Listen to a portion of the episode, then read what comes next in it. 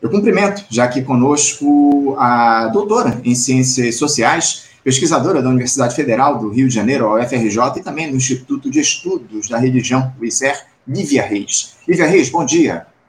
Boa tarde. Desculpa, Lívia, eu tô. É, é porque, para quem não sei se, é, se acompanha o programa, eu, todo dia a gente faz o programa aqui às oito. Hoje eu estou completamente trocado aqui os horários. Boa tarde, Lívia, agradeço. Obrigado pela tua presença, por você estar aqui presente, por me corrigir aqui. Eu estou com os horários completamente confusos aqui na minha cabeça. Mas eu agradeço muito, Lívia, pela tua participação. Muito obrigado por você estar aqui conosco nesta quinta-feira, agora à tarde, para fazer essa discussão a respeito de um tema muito importante, Olivia, porque a gente queria tratar contigo a respeito de uma denúncia muito grave aí, que quase não tem conquistado espaço na imprensa do nosso país, ainda que isso ocorra há pelo menos seis anos aqui no Brasil. Eu me refiro ao programa Universal nas Forças Policiais, um programa da Igreja Universal do Reino de Deus que, com o viés de promover assistência espiritual, entre aspas, tem promovido aí uma gritante aproximação institucional e política com traços de doutrinação e proselitismo religioso entre a instituição religiosa e diversas forças de segurança presentes em 24 estados do nosso país. O programa, segundo a igreja, é focado no bem-estar emocional dos profissionais de segurança, sempre respeitando a liberdade religiosa desses profissionais. Um levantamento feito aí pelo site Intercept Brasil, Olivia, com base em posts públicos em redes sociais, constatou que esse programa realizou encontros, cafés da manhã, orações, bênçãos e esteve presente em, em, eventos de PMs, bombeiros, também de agentes da Polícia Federal e até do Exército e da Aeronáutica nesses 24 estados. Foram mais de 70 encontros só neste ano de 2023 que vão de pregação para as tropas, fardadas dentro dos templos, como aconteceu em São Paulo, a presença também de, em solenidades de troca de comando com a cúpula das instituições. E eu não tenho mais muito o que dizer a respeito disso, tamanho o absurdo que essa notícia representa. Vou te passar logo a palavra para ouvir a sua opinião a respeito disso. Uma igreja neopentecostal oferecendo aí um programa de assistência espiritual às forças de segurança do Estado. Isso pode ser considerado como algo normal, Olivia? É, não, eu acho que isso se torna, sobretudo, um problema quando os policiais estão comparecendo em massa e, fardados em igrejas, e, em contrapartida, as igrejas realizam cultos cultos em quartéis, né? Isso significa que tem um alinhamento institucional entre o agente do Estado que detém monopólio da violência e um tipo de religiosidade específica, né? Então isso colabora para quê? Para que essas narrativas sobre justiça, armas, uso de drogas, assassinatos durante o exercício da função sejam atravessados por moralidades religiosas, né? Isso assim é uma afronta justamente à, à laicidade do Estado que é garantido constitucionalmente, né? Eu acho que assim, em primeiro lugar, é, é, fazendo o, o, alguma relativização, né, para a gente poder também é, é, entender a questão desde o início, né? Eu acho que por um lado é importante a gente pontuar que a população brasileira se tornou mais evangélica, né?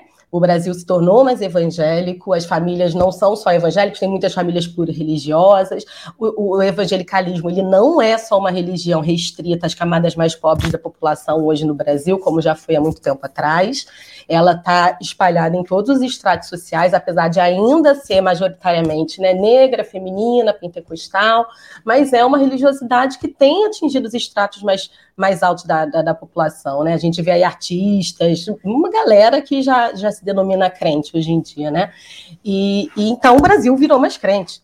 É, é, e é um, é um tipo de, de, religião que tem um foco muito grande em ações de assistência social, né? O Milton estava até falando sobre isso é, agora há pouco na entrevista, falando assim, realmente os partidos não têm condição de fazer o que as igrejas fazem, né? Primeiro, que a gente tem uma igreja em cada esquina, muitas igrejas, sobretudo tudo em território de periferia, é, favela e tudo mais, é, é, tem muitas igrejas espalhadas e as ações de assistência social, elas são um pilar muito importante é, do trabalho das igrejas. Né? E aí, quando a gente fala de assistência social, a gente não está falando só de distribuição de alimento e roupa, né? Que acho que é uma coisa que vem sempre à nossa cabeça, assim, ah, assistência social, ah, vamos distribuir comida, roupa.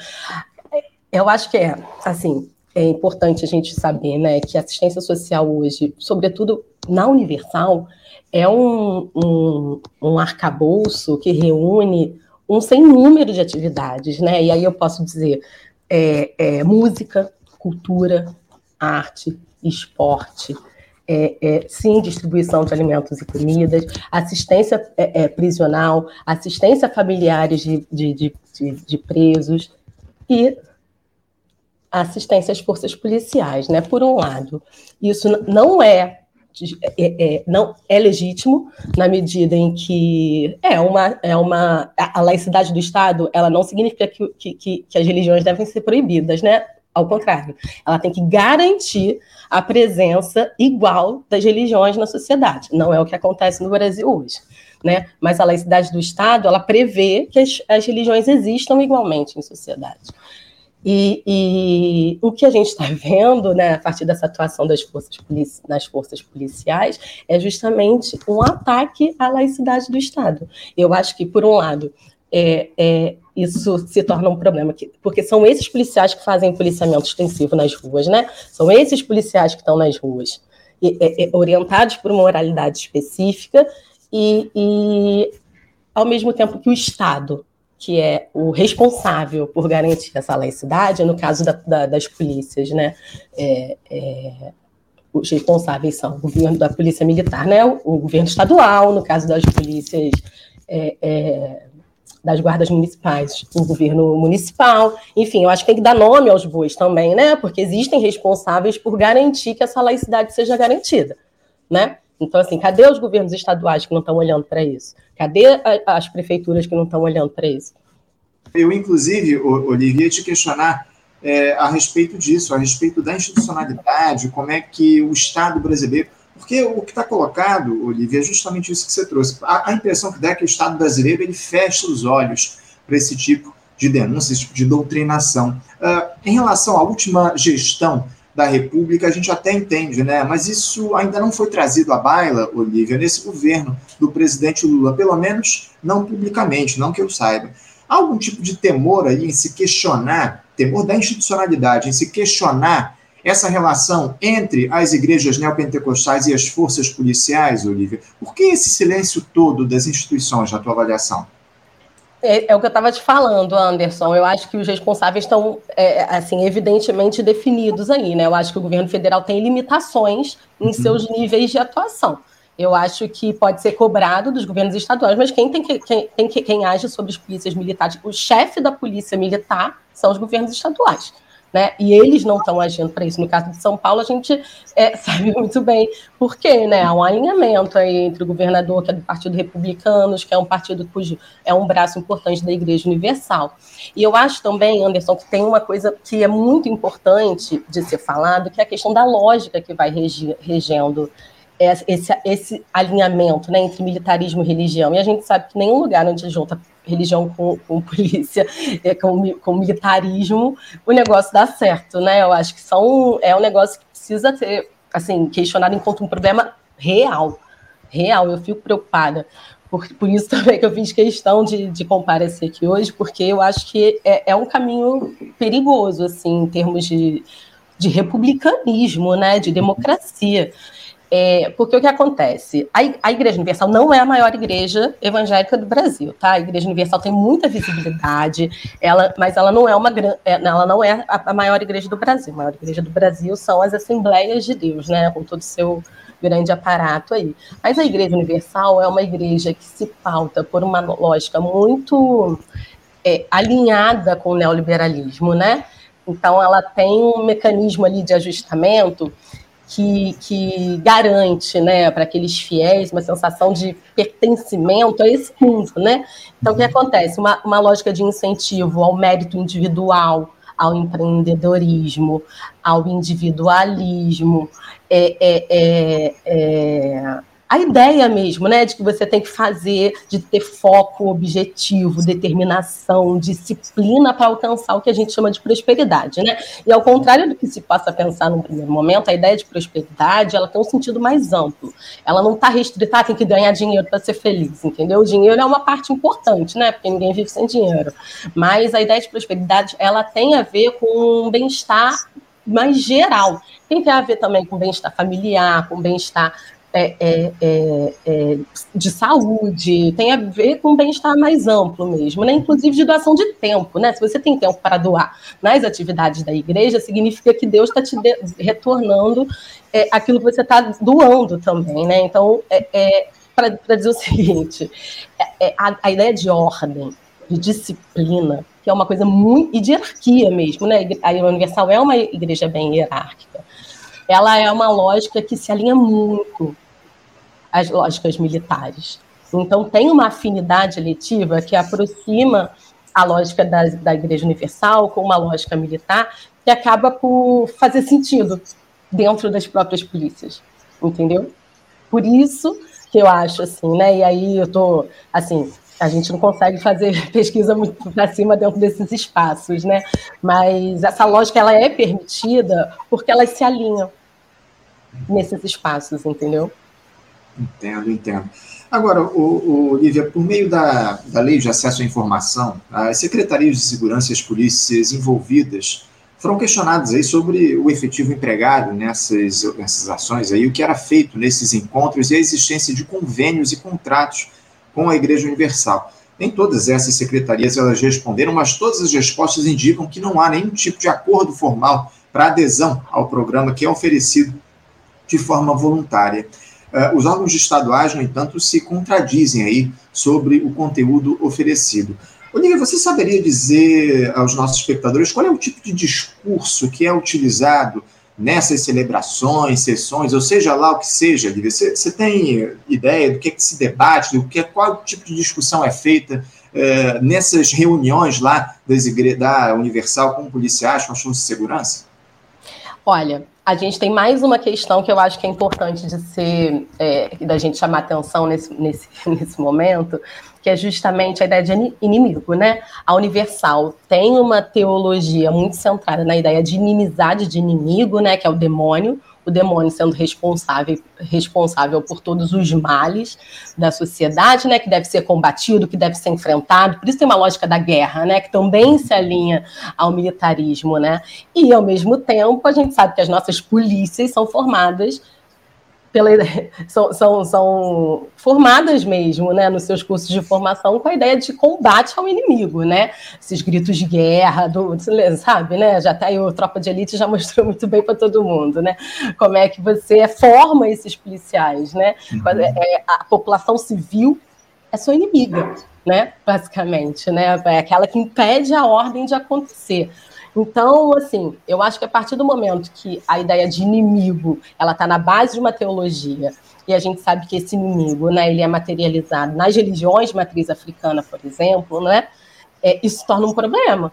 Uhum. Se torna um problema, porque é mais, é mais um motivo para você estar tá dentro das Forças Armadas, não garantindo a, a, a, a a presença né, no mundo de outras religiões. Imagina, se você está lá no, sofrendo um ataque de intolerância religiosa e vai um policial é, é, é desse é, é, te atender. Acho que ele vai levar uhum. a sério. Você acha que ele vai achar que essa denúncia é recorrente?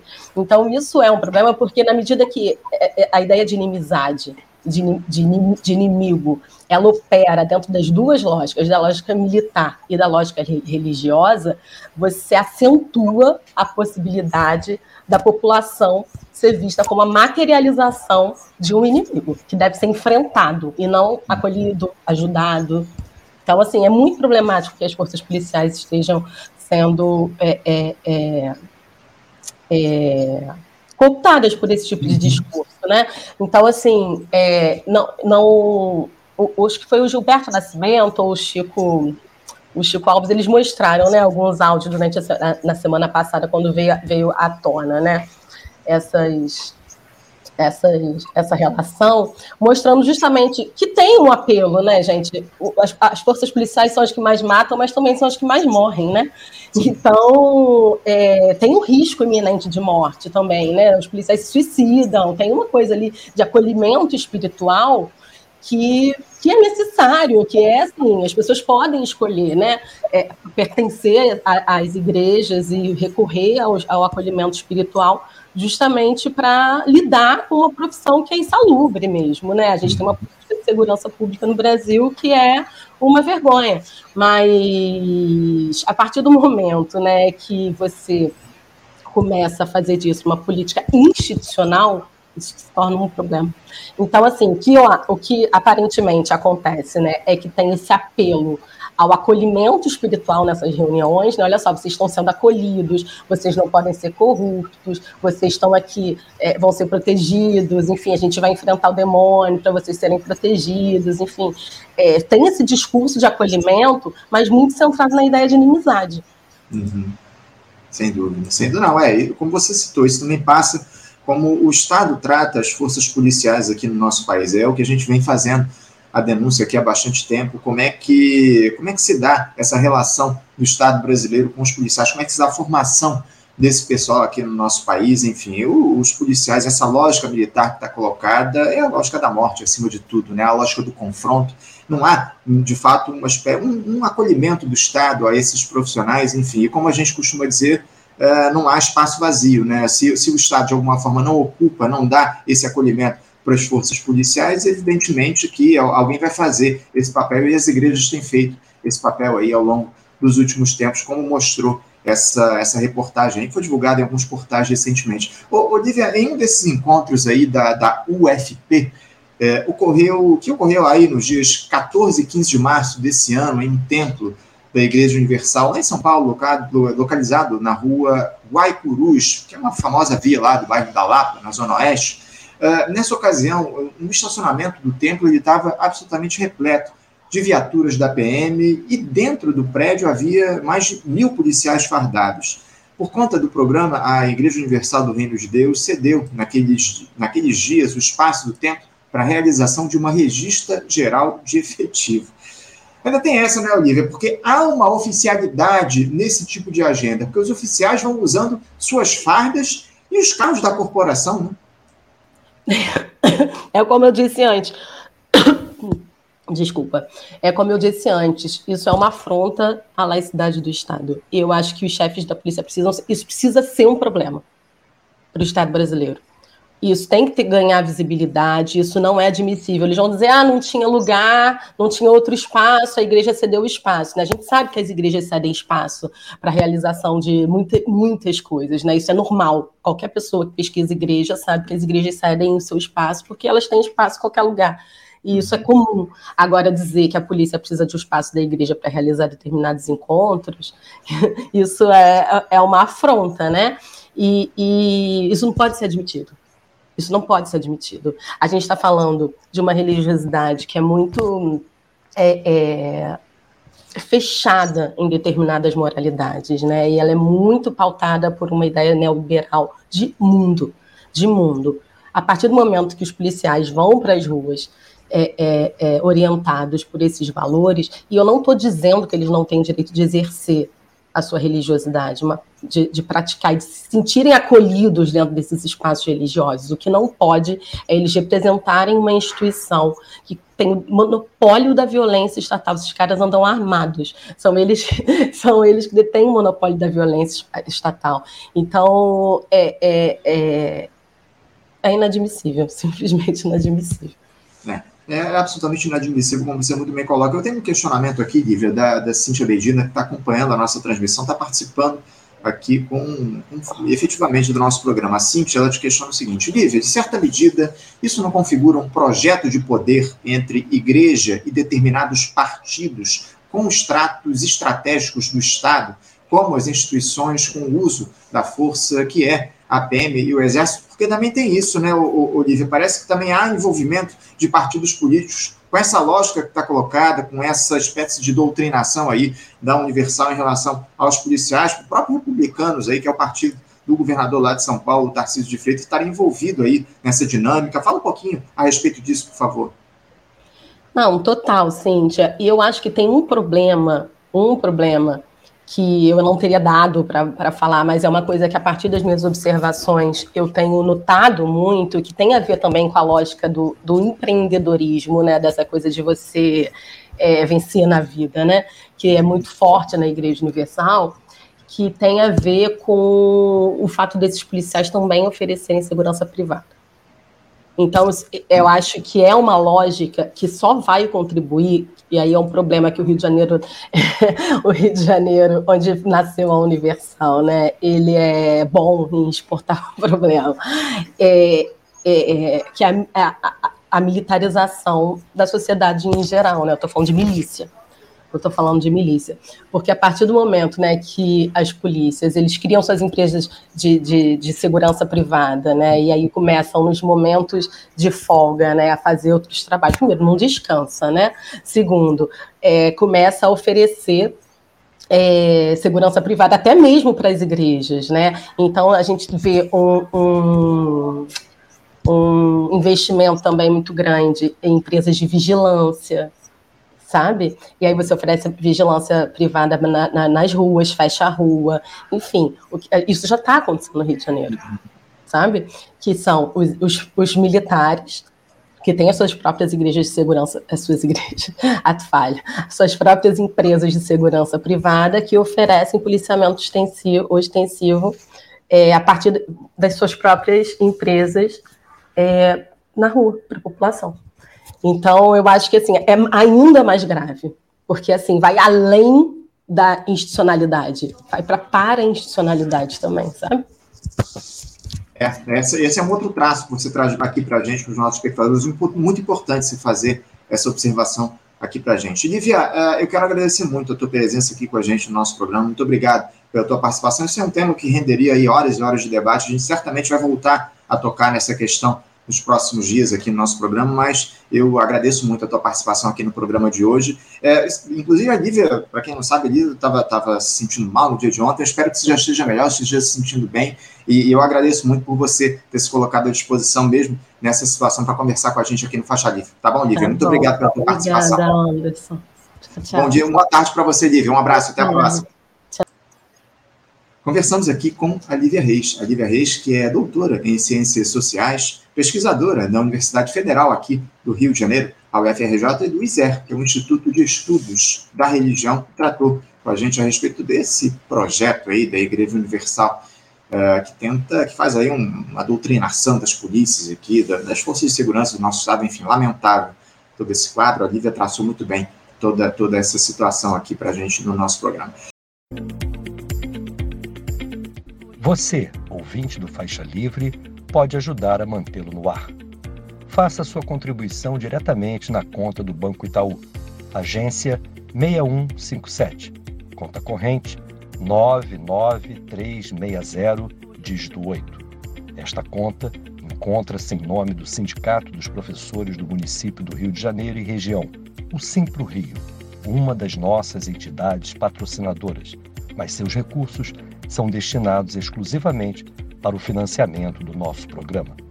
Você pode fazer sua doação de qualquer valor, utilizando também a nossa chave Pix, que é ouvinte@programafaixalivre.com.br. Sua contribuição é fundamental para a manutenção desta trincheira progressista no ar.